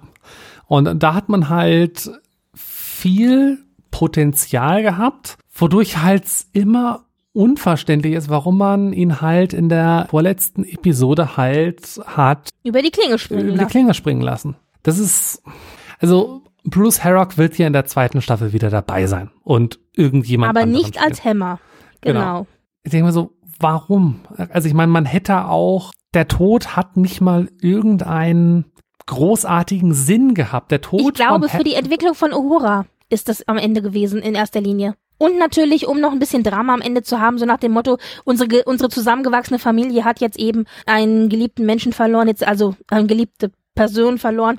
Aber ja, ich bin absolut deiner Meinung. Für mich ist es auch verschenktes Potenzial. Ja, Gerade weil wir so also- eine tolle Figur gehabt haben und auch einen Schauspieler, der die Figur mit Leben füllen konnte. Das ist ja auch nicht immer selbstverständlich, dass der Schauspieler in der Lage ist, die Figur dann so gut rüberzubringen. Ja, also der, der, der Tod von Hammer ist in meinen Augen genauso sinnlos und schwachsinnig wie der äh, Tod von Hugh in der ersten Staffel von Picard. Hm. Wie gesagt, Hammer ist halt so eine interessante Figur. Und was ich hier natürlich nochmal als extra besonders fand, war, dass wir tatsächlich auch einen blinden Schauspieler gehabt haben, der eine blinde Alienrasse gespielt hat. Das heißt, äh, das ist ja, da hat man auch jemanden besetzt, der weiß, wie das ist, wenn man eben blind ist. Ja. Und dann vielleicht die Figur auch einfach nochmal ganz anders spielen kann. Es war sehr, sehr interessant vom Ansatz her. Das sind die Figuren, die wir bekommen haben. Und ich finde tatsächlich, wir haben hier eine schöne, gute Mischung zwischen Legacy-Charakteren und neuen Charakteren. Und auch die neuen Charaktere sind so gut geschrieben gewesen und so gut besetzt auch. Und auch in der Interaktion mit den Legacy-Charakteren, dass ich das Gefühl hatte, das passt und irgendwie kenne ich die und die sind mir vertraut und die sind auch miteinander vertraut. Da spielt eben auch, wie du schon gesagt hast, besagte Chemie eine große Rolle. Das hat für mich einfach alles gepasst. Und wir haben halt auch wunderbare äh, Gueststars im, äh, im Laufe der Staffel. Also ich meine, Mhm. wir, wir bekommen ja äh, ähm, George Kirk, der Ah, stimmt, der Bruder der- von Captain, also von Captain James T. Kirk, ja. genau, der den gleichen cheesy Schnurrbart hat wie, wie damals William Shatner in der Originalserie. Aber auch ein Legacy-Character, weil der ist ein, in einer Folge Toss ja auch aufgetaucht. Genau. Leider in der, in der er stirbt, aber ja. von dem er wissen wird, dass er überleben muss. Das ist schon mal, also zumindest jetzt ist es schon mal äh, ja. von, äh, von, äh, von Vorteil. Wir haben äh, Captain Angel bekommen, die Schauspielerin, die Captain Angel gespielt hat. Äh, auch toll, toll verkörpert. Also ja, ganz, ganz viele tolle Schauspieler. Auch die Tochter von Mbenga fand ich war super. Dafür, dass es eine Kinderschauspielerin war. Hut ab. Äh, dann hatten wir natürlich auch noch äh, Adrian Holmes als Robert April, wo Mhm. ja am Anfang ähm, die Stimmt, Admiral war der ja, ge- genau. genau, wo, wo ähm, am Anfang die die große der große Aufschrei war, äh, wie kann man nur einen Schwarzen für die Rolle besetzen? Weil die halt auch ein Legacy-Charakter ist. Genau aus der auch aus animierten der, aus Serie, der animierten Serie, genau. genau. Aber klassisch weiß, genau. Die Besetzung hat halt die hässlichsten Teile des Fandoms hervorgespült. Ja, absolut. wo, wo ich mir nur denke, so, oh mein Gott, manche Leute und das sollten besser die gerade in Fresse Star. Trek, das ergibt ja, haben wir Ja. ja schon drüber geredet, ergibt absolut keinen Sinn. Und was Star Trek ja auch so populär gemacht hat oder was ja auch alle so toll fanden, war, dass wir in, im Original in TOS ja tatsächlich eine Crew hatten, die wirklich aus allen Teilen des, von allen Teilen des Planeten stammten. Wir hatten einen Russen, wir hatten einen Asiaten, wir hatten eine Schwarze, wir hatten einen Weißen. Also es ist jetzt natürlich runtergebrochen auf Klischees, selbstverständlich. Äh, wir hatten einen Schotten. genau. Allein schon die Tatsache aber, dass zum Beispiel die russischen Kräfte zusammen mit den US-Kräften gearbeitet haben im Kalten Krieg, ja. Und- und Allein das war schon ein absolutes No-Go. Richtig, Japaner. Wir hatten eine Frau mit Uhura auch tatsächlich. Wir hatten mit Number One ebenfalls eine Frau, wobei das da dann im, nur im, im, im, äh, im in The Cage war und dann später nicht in der Serie. Und so weiter und so weiter, ja. Also es war, äh, es war im Grunde da schon ein bisschen revolutionär, weil man eben da saß und sich dachte, ja, und in der Zukunft spielt das eben alles keine Rolle mehr. Und das wird jetzt für Strange New Worlds einfach noch weiter gefasst. Du hast dann eben unterschiedliche Figuren, die wir hier haben, also People of Color mit Uhura zum Beispiel, aber zum Beispiel auch eben eine Alien Species wie die Ena, wo der Schauspieler, der, der das spielt, blind ist, ja, was für unsere Verhältnisse einfach als ich will jetzt nicht sagen Behinderung gilt, weil es ist ja für die ENA keine Behinderung, aber es ist zumindest ähm, ja eine Besonderheit, die wir sonst auch nicht so bei Star Trek finden, also zumindest selten. Ja, und lauter solche Dinge. Wen man auf jeden Fall auch noch äh, unter den Gueststars äh, erwähnen sollte, ist Melanie äh, Scrofano, die Captain Battelle spielt. Mhm. Pikes Love Interest. Naja, und natürlich auch noch Kirk, oder? Genau, und ja, ja stimmt, den, den habe ich ganz vergessen. Es war ja ein alternativer Timeline Kirk, aber genau. Genau, aber wir haben halt auch äh, Kirk bekommen in der in der 1.10 äh, Quality of Mercy, wo man halt auch sieht so, hey, auch den Charakter kann man halt neu besetzen. Ja, wobei ich ein bisschen das Problem hatte mit Paul Wie hieß Weasley? er denn? Ja, danke. Also es ist so, wenn einer optisch nicht der, dem, ich sag jetzt mal, Originalschauspieler entspricht, dann vergesse ich das relativ schnell, wenn der gut spielt. Aber bei ihm ist es mir tatsächlich negativ aufgefallen. Ich finde nämlich, dass William Shatner sehr viel stockiger und untersetzter ist als er und das passt für mich nicht so richtig. Und ich meine, William Shatner natürlich halt auch famous war für sein Overacting. Ja, das kannst du laut sagen. Äh, aber das ist ja. Ja, sch schauen wir mal, also wir kriegen ja von mehr von ihm in Staffel 2. Äh, gucken wir mal, wie es denn in Staffel 2 ist, weil ich meine, in Staffel 1 war jetzt Alternate Timeline, äh, bevor wir Richtig, jetzt gleich genau, zu ja, den, ja, ja, ja. Äh, zu den Stories kommen. Was er zum Beispiel, finde ich, gut rausgearbeitet hat, war so diesen Hau drauf-Effekt. Also dieser Haudegen, der irgendwie eher schnell mal, schneller zuschlägt und erst dann fragt, weißt du? Das ist ja auch sehr typisch Kirk. Das war so ein bisschen das, was wir zum Cast zu sagen hatten. Ich wollte noch kurz erwähnen, was Diversität und Repräsentation in Star Trek Strange New Worlds angeht, dass ich finde, dass das eigentlich hier ganz gut gelungen ist in Strange New Worlds und dass wir auch andere Perspektiven bekommen. Wir haben natürlich klar mit Hammer eine Figur, die blind ist, aber wir haben zum Beispiel auch mit Pike jemanden, für den eine Behinderung, weil er weiß ja, dass er im Rollstuhl landen wird, etwas ist, was negativ konnotiert ist. Und da dann die Diskussion, das war ja das, was wir gesagt haben, was uns am Anfang so ein bisschen negativ auch aufgefallen ist, dass wir das nicht schön finden, dass Pike das als absolute, ja, Todesstrafe ansieht, als Todesurteil und dass es aber das nicht bedeuten muss, sondern dass man ja vielleicht auch mit einer Behinderung sein Leben gut führen kann. Ich meine, wir denken an Kenneth Mitchell jetzt zum Beispiel auch, gerade jetzt auf dem Star Trek Tag oder so, ja, dass da vielleicht nochmal eine Diskussion um dieses Thema aufgemacht wird. Findest du denn jetzt nicht nur was die Crew angeht, sondern auch Gaststars, die dann reingekommen sind, wie zum Beispiel jetzt auch Captain Angel, die ja klassisch einen non-binary Character darstellt, findest du, dass äh, eine diverse Besetzung in Strange New Worlds gelungen ist? Ich tue mich immer so ein bisschen äh, schwer damit, ob ich als weißer Mann so der, der richtige Ansprechpartner dafür bin, um sowas zu beurteilen. Ob das jetzt halt genug war oder, oder gut war. Wenn ich es jetzt unbedingt bewerten muss, könnte man auch sagen, man hätte eventuell mehr machen können, aber dadurch, dass man halt gewisse Charaktere halt schon hat und die halt auch schon auf weiß hart eingeloggt sind mit Pike und Number One und mit Nurse Chapel und mit Spock war man natürlich ähm, ein bisschen. Als weiß oder als grün? Okay, ja. ja war man halt schon ein bisschen, ein bisschen eingeschränkt und hatte dadurch nicht mehr so die Freiheiten, wie man sie beispielsweise in, in Discovery hat.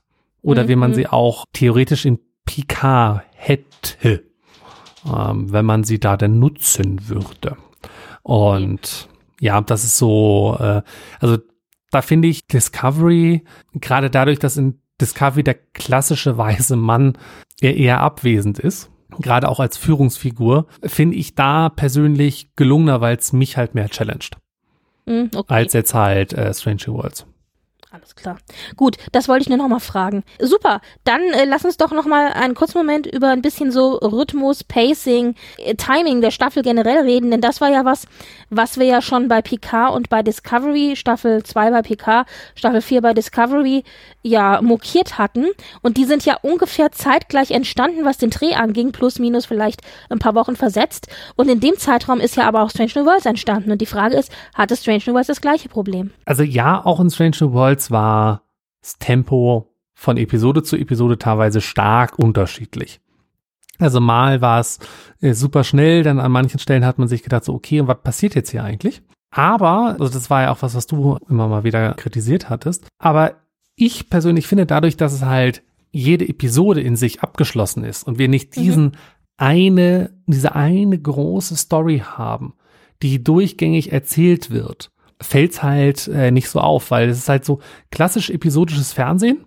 Manche Folgen sind top, manche sind so meh.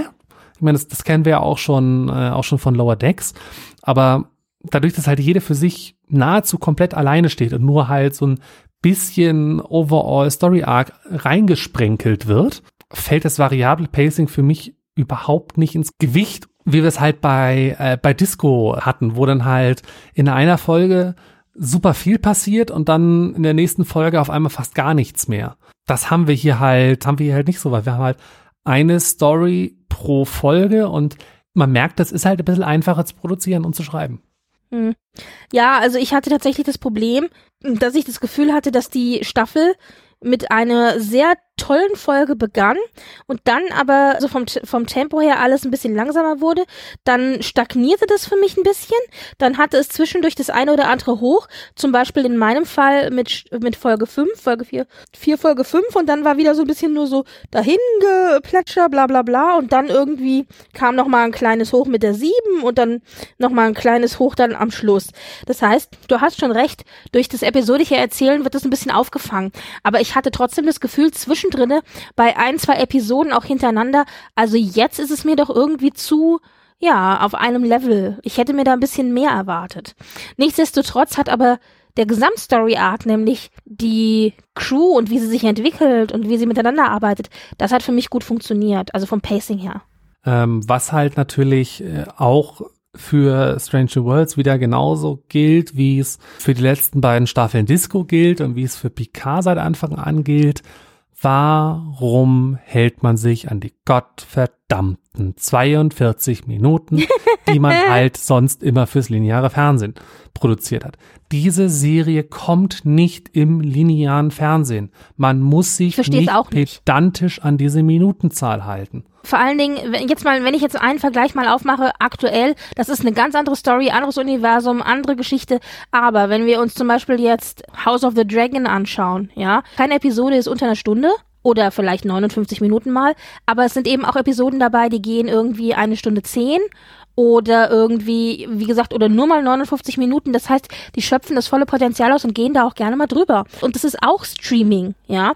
Und ich verstehe eben nicht, weil Star Trek hätte die gleichen Möglichkeiten. Wir haben es ja gesehen in Erste Discovery 2. Ja, und in, in der zweiten Staffel auch teilweise, dass wir da eben längere Folgen hatten, einfach weil eine Geschichte auserzählt werden muss. Also ich verstehe es auch nicht. Ich weiß halt nicht, gibt es vielleicht, das hatte ich mir schon mehrfach überlegt, aber habe bisher noch keine Antwort gefunden, gibt es so eine Art Overall-Stundenanzahl, die die für die Staffel bekommen, wo sie dann einfach am Ende sagen müssen, okay, jetzt haben wir nur noch 40 Minuten übrig und da müssen wir halt alles reinpacken? Keine Ahnung. Also dass die, dass die sowas kriegen wie, okay, ihr habt für die gesamten Staffeln so und so viele Stunden Gesamtzeit, mehr dürft ihr nicht verbrauchen. Ja, das, das wäre mal eine Frage, die, die müssten wir eigentlich mal Herrn Kurtzmann stellen, falls wir mal wieder zu irgendeiner Premiere eingeladen werden. Oder auf Twitter, aber, aber Kurtzmann antwortet so selten auf Twitter, aber äh, Terry Matalas antwortet auf Twitter öfter mal. Vielleicht kann der das auch beantworten. Weil, also die, dieses pedantische Festhalten an den, äh, an den 42 mhm. Minuten mehr oder minder, das tut halt, das tut halt nicht gut. Und man hat's halt in den ersten beiden Staffeln Disco hat man das halt aufgebrochen, dass man halt mal längere und mal kürzere Episoden gemacht mhm. hat. Äh, wir, gut, wir hatten es jetzt in dieser Staffel auch. Quality of Mercy war ja auch nicht Standardlänge. Der hatte ja auch Ja, aber Überlänge. das war auch das Finale. Ja. Und das Finale, das sind wir gewohnt, dass das durchaus auch gerne mal Überlänge haben darf. Wobei es ja hier nicht war, dass wir ein zweiteiliges Staffelfinale Finale oder so bekommen hätten, was wir ja auch schon eher erwarten. Ja. Es, es wird in den USA auf keinem linearen Sender ausgestrahlt. Es ist eine Serie, die famously direct for Streaming produziert wurde. Also ich meine, wir haben ja hier mehr als einmal über die Paramount Plus Problematiken äh, auf diesem Planeten diskutiert und ich mir so, warum nutzt man dann das nicht aus? Weil es wird kein, es würde kein Fan schreien und kaum Zuschauer und sagen so, oh, diese Woche waren das aber nur 38 Minuten. Ich habe vier Minuten Star Trek zu wenig bekommen. Also ja, die Leute wird's geben, aber das wird nicht die breite Masse sein. Ja, klar.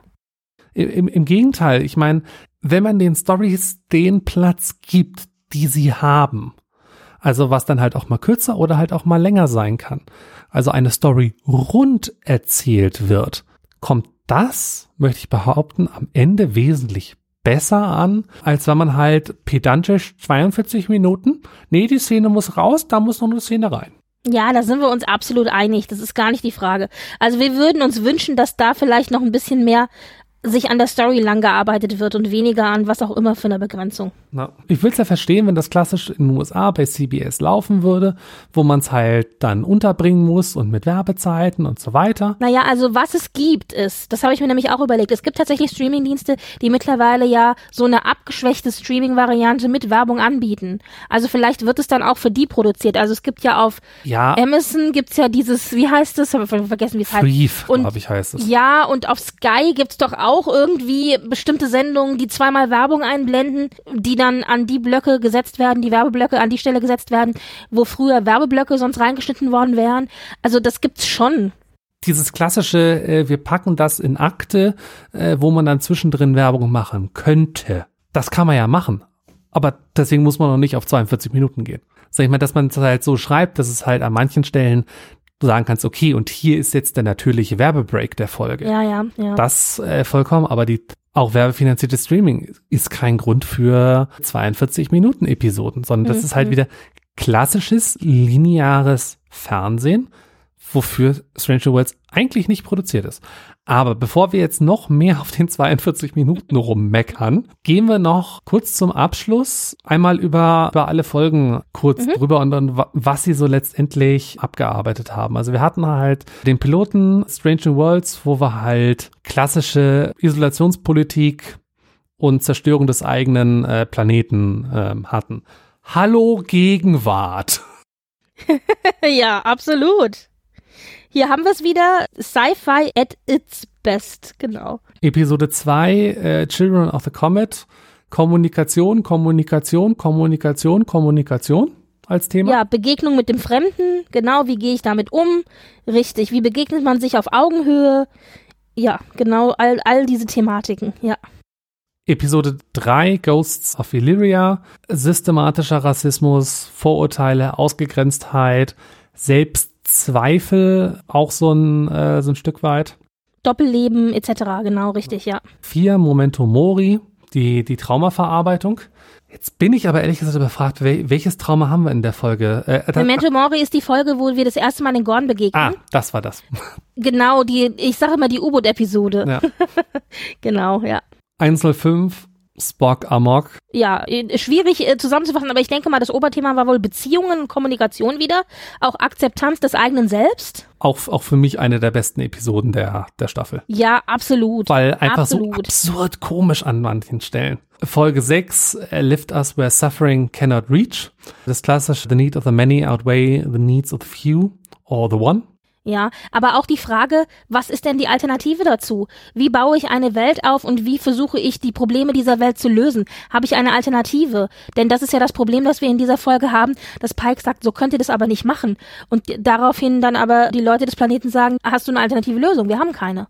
Genau, wo man halt äh, sagt, so ja, es ist schön, liebes Starfleet, äh, dass ihr so hochtrabende Moralapostel seid, aber wir haben ja ein Problem. Ja. Und Tod ist nicht die, die Lösung für das Problem. Mhm. Ja. Einzel 7, das äh, Serene Scroll. Ja, fand ich schwierig, so ein bisschen so ein Gesamtthema herauszuarbeiten. Vielleicht ist es wieder das Thema Beziehungen, auch Manipulation von Beziehungen.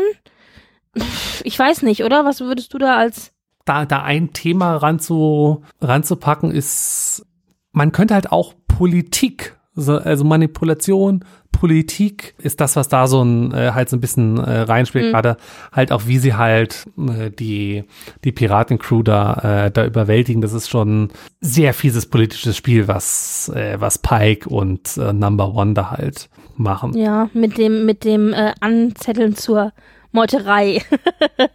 ja. Mhm. Äh, achte Episode Elysium Kingdom. Also ich, ich habe da gerade erst heute geschnitten, Tag der Aufnahme. Dieses klassische Eltern, äh, Eltern-Kind-Themenkomplex Verlust. Gut, wo ich relativ wenig mit anfangen kann. Hallo Stoneface Stut. Akzeptanz, Trauerbewältigung etc. etc. Ja. Mhm. All Those Who Wonder. Das ist dann die, die nächste Gorn-Episode gewesen, wo, wo Hammer über die Klinge oder vielmehr aus dem Shuttle Bay gesprungen ist. Also Konfrontation mit Tod, Konfrontation mit Trauma, Bewältigung des Ganzen, äh, Entwicklung, äh, eigene Weiterentwicklung dadurch.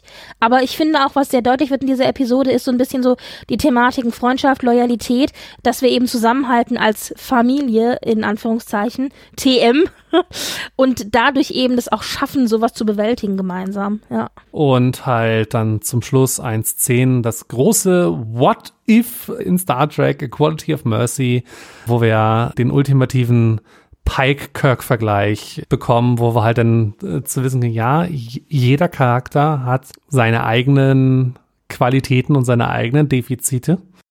Und das ist in dieser Episode natürlich ganz besonders schön, weil du eben genau die gleiche Situation äh, vorgespielt bekommst, wie die, die wir schon kennen aus The Balance of Terror. Das ist ja das, wo man, wo man eigentlich denkt, Pike, der eigentlich der ideale Starfleet-Captain ist, der müsste doch das perfekt lösen können. Und dann sehen wir, nein, es ist tatsächlich Kirk, der hier die besseren Resultate äh, rausbekommt mit seiner Wildheit und seiner Sturheit und seinem eher mal Schießen als Denken. Und das ist so spannend, also die, da diesen Direktvergleich zu haben. Ja. Ja, wir, äh, wir haben das ja so ein Stück weit die, die Konfrontation ja am, ganz am Anfang mal in DS9 erahnen können zwischen Picard und, und Cisco, die ja auch genauso unterschiedlich sind. Picard ist ja mehr wie Pike und, und Cisco mehr so wie Kirk. Also ich möchte mir auch einen Picard nicht im Dominienkrieg vorstellen. Ein bisschen, ein, ein bisschen was davon anleihen, aber auch, das war ja auch der, der, ich sag mal, böse Picard, hatten wir ja in Staffel 2 bei Picard in der alternativen Timeline, wo er ja also ja, genau, so diese bösen Züge in Anführungszeichen hatte. Aber grundsätzlich ja, ja, richtig, ja.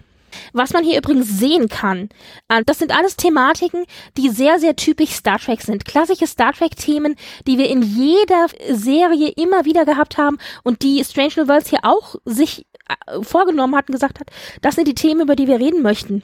Und die Lösungen, die wir dafür präsentieren, sind Lösungen, die positiv sind. Das heißt, wir bekommen mit Strange New Worlds eine Utopie gezeigt. Wir gehen zurück zum Grundgedanken von Star Trek, den Gene Roddenberry hat und der sagt, ich zeige euch eine positive Zukunft. Ich zeige euch eine Zukunft, in der die Menschheit eben all die Probleme und all die Dinge, die problematisch sind, überwunden hat. Also ihr müsst nicht immer nur dieses Doom und Gloom und alles die Welt geht unter oder so. Nein, es ist eben ein, ein positives Bild, das gezeichnet wird. Und das ist ja das, was auch viele einfach an Star Trek so lieben und was sie an Star Trek auch anzieht. Und dieses positive Bild, trotz der Gorn, trotz Trauma, trotz was auch immer, das wird hier in Strange New Worlds, finde ich, auch ganz deutlich gezeigt. Und das ist auch der Grundtenor der ganzen Serie, weshalb ich glaube, dass auch viele Star Trek-Fans sich da so abgeholt fühlen. Ja, es ist, es ist richtig klassisches Star Trek so wie wir es halt schon immer hatten. Weswegen ja auch die Abrufzahlen bei, äh, bei Paramount Plus und, und auch die, die Reaktion von Kritik und Fans also äh, enorm äh, positiv war, auch wenn wir gerade vorhin eine Viertelstunde über 42 Minuten Episoden gerantet haben. Ja, ja. Ähm, was ich gerne noch erwähnen möchte ist, und das hatten wir, glaube ich, so explizit noch gar nicht gesagt, aber das könnte man hier auch gut anbinden an die verschiedenen Episoden. Es ist ja so, dass wir durch diese episodischen Geschichten, die wir erzählt bekommen und auch diese Thematiken, diese Einzelthematiken, die wir jetzt eben ja zugeordnet haben, auch den verschiedenen Folgen, dass es sich da auch anbietet, dass wir einfach auch verschiedene Genre präsentiert bekommen innerhalb der Serie. Also man kann auch das klassisch zuordnen. Memento Mori, U-Boot-Filme mit leichten Horrorelementen. Spock Amok, ganz klassische Körpertauschkomödie. Übrigens auch endlich mal wieder komisches Star Trek. Ich habe komisches Star Trek so sehr vermisst und wie sehr ich es vermisst habe, habe ich tatsächlich erst nach Spock Amok gemerkt, weil ich dachte, oh mein Gott, ich habe es so vermisst, ja. Vor allem ist es halt ein anders komisches Star Trek als Lower Decks beispielsweise. Ja, was ja auch Comedy Humor. geschrieben ist. Richtig, genau, genau, ja. 107, The Serene Squall, Piratenfilm, Piraten als Thematik, Piratenspionage etc. Ja. 108, Elysian Kingdom, Märchen, Märchen und Fantasy, aber auch diese ganz klassische Märchenerzählung. 109, All Those Who Wonder, Horror. Alien, äh, Prey, The Prey und äh, hier, wie heißt die, wie heißt die, Predator und was nicht alles, ja. Und dann eben 1.10 mit The Quality of Mercy, ganz klassisch, wirklich noch klassischer hätte es nicht sein können. Zukunft Sci-Fi. Dieses, was wäre, wenn sich hier eine alternative Timeline auftut, wenn sich was in eine andere Richtung bewegt. Und diese Anleihen werden gemacht in den verschiedenen Genres, die wir ganz klassisch aus der Film- und TV-Industrie kennen. Aber diese Anleihen werden eben auch innerhalb des eigenen Canons gemacht, indem eben zurückgegriffen wird auf Episoden wie Balance of Terror, ja, oder auf Arena, wo wir die Gorn präsentiert bekommen. Überhaupt, dass wir hier die Gorn als Bösewichte äh, der der Staffel kriegen. Ich glaube, damit hätte keiner gerechnet, oder? Das war ja auch so eine Alien-Spezies, die ist einmal kurz aufgetaucht in TOS und dann war sie wieder weg. Wir haben sie dann nochmal in der Enterprise stimmt, bekommen. Stimmt. Wo es halt nicht mehr der, ja, ja, genau. äh, der äh, Rubber Suit mit Gicht war, sondern dann halt die CGI der Nullerjahre war. Ja, ja, ja. Aber man bedient sich eben hier auch im eigenen Kennen, hat man sich da bei allen möglichen Sachen bedient. Oder auch hier das tolianische Netz, glaube ich, war das oder sowas. Also es sind so ganz viele Dinge, die hier immer wieder kommen. Und ich meine, gar ganz klassisch natürlich The Balance of Terror, weil das ja das große Finale war. Ja, Das hat mir halt auch so gut gefallen, dass man man also den Folgen natürlich klar bestimmte Themen zuordnen kann, aber auch bestimmte Genre und auch komplett bestimmte Rückgriffe innerhalb des Star Trek kennen. Also da wurde sehr, sehr smart einfach im Writers Room gearbeitet. Und all das komplett ohne Holodeck. Stimmt. Ja, richtig. Da gab es ja noch kein Holodeck. Hast du recht, ja.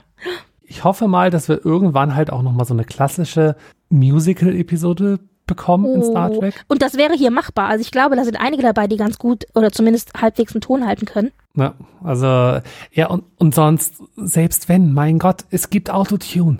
Aber was wir bekommen, und hier muss ich kurz mal Spoiler rufen, denn ich habe eine von meinen Hörerinnen mit, äh, mit einer Bekannte von mir, die uns hört, die hatte gesagt, bei euch muss ich immer vorsichtig sein. Ihr spoilert auch gerne mal für was, was ich gar nicht gespoilert haben will. Ich meine, jetzt ist das hier natürlich ein Recap von der gesamten Staffel. Eigentlich hätten wir nicht sagen können sollen, worum es noch in Staffel 2 geht. Aber deswegen sage ich, also wir haben jetzt leider schon Kirk verraten. Ich glaube, da war aber kein Geheimnis mehr. Was ich aber hier mal, deswegen setze ich hier kurz mal einen Spoiler, ja, und da könnt ihr eine Minute skippen. In Staffel 2 werden wir ja auf jeden Fall eine Crossover-Folge bekommen mit Lower Decks. Ja, das heißt, das wird, glaube ich, auch eine von den mehr absurderen Folgen werden, wo dann plötzlich eben die animierten Zeichentrickfiguren zu echten Figuren bei Lower Decks werden. Und vor allen Dingen halt auch noch mit Jonathan Frakes als äh, Regisseur. Ja, aber es wird halt einfach auch mal experimentiert. Das ist zum Beispiel auch was, wenn ich jetzt hier mal einfach direkt in mein Endfazit reinleiten darf, oder hattest du noch irgendwie was, nee. was, äh, okay. Es gibt ganz, ganz viele Dinge, die mich sehr begeistern bei Strange New Worlds. Ich hatte unheimlich viel Spaß an der Serie und was ich alles toll fand, habe ich auch mehrfach schon gesagt, eben jetzt in den letzten zwei Stunden. Aber was ich mir gewünscht hätte tatsächlich wäre einfach noch mehr Experimentierfreude. Ich finde, dass tatsächlich dann so Episoden wie The Elysium Kingdom. Kingdom oder aber auch Lift Us Where Suffering Cannot Reach oder auch Children of the Comet oder Ghost of Illyria, ja.